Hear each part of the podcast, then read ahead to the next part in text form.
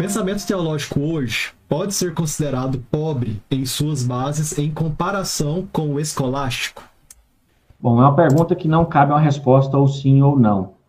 Porque quando a gente é, parte para os estudos de filosofia e teologia, percebemos que o processo de construção do pensamento filosófico e teológico, ele se dá por rupturas, mas também por é, continuidades, né? por progressos.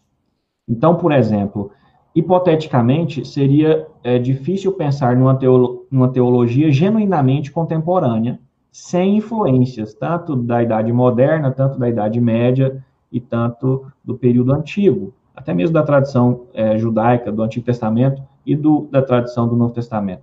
Porque o que nós temos hoje é resultado de um processo de sínteses e antíteses ao longo da história do pensamento. Né? Quem gosta de pensar essa ideia do desenvolvimento científico, seja ele filosófico ou teológico, é um historiador chamado Crombie, não é aquela banda Crombie, mas é um historiador que faz uma bela história da ciência.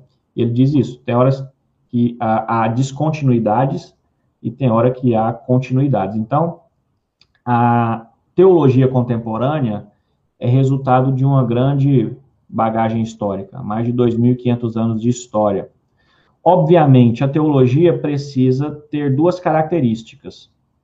Ela precisa ser dogmática, ou seja, ela precisa conservar aspectos que não podem sofrer relativização, principalmente em questões voltadas à, à ideia de Deus, à teontologia, à ideia de Cristo, as centrais doutrinas do credo apostólico, por exemplo. Isso não pode ser mudado. É uma herança que nós recebemos desde os pais da igreja que permanece até nós. Agora, a teologia precisa responder questões contemporâneas também. É, há questões novas para nós que a teologia precisa encarar, precisa desafiar. Então a gente pode dizer o seguinte: há ineditismo, há coisas novas que a teologia se lança a responder, principalmente questões contemporâneas, né, ligadas à bioética, ligadas a gênero, são exemplos.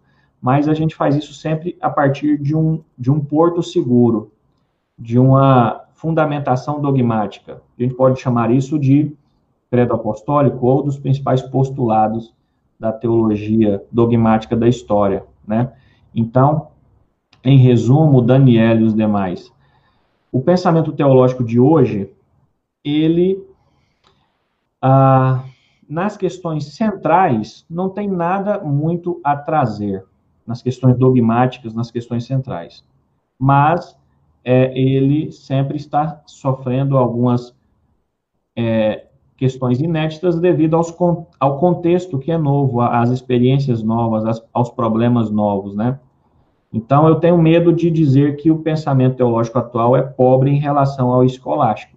Eu gosto de pensar que nós herdamos muitas coisas boas do, do período escolástico, mas também devemos fazer algumas críticas nas questões é, frágeis do período escolástico. Né?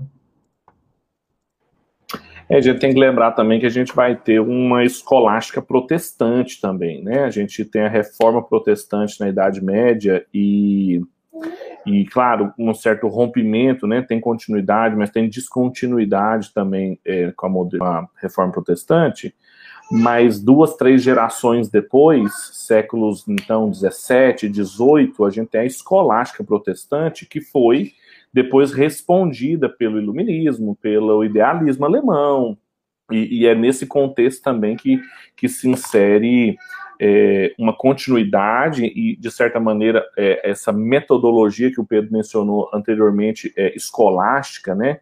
Não só o conteúdo, mas a metodologia, principalmente o auxílio de Aristóteles para a formulação de temas, o que a gente chama de neotomismo, até mesmo é, a teologia protestante reformada no período escolástica não ficou é, livre disso. A gente vai ver isso com Jonathan Edwards, por exemplo, ele usa muitas categorias do, do, do período, assim, apesar de ser um moderno apesar de fazer parte aí do século XVIII, né? Então, é, nós vamos ver essa dependência ainda é, do medievo, principalmente da escolástica, em termos de metodologia, postura, seus dualismos, seus motivos base, etc.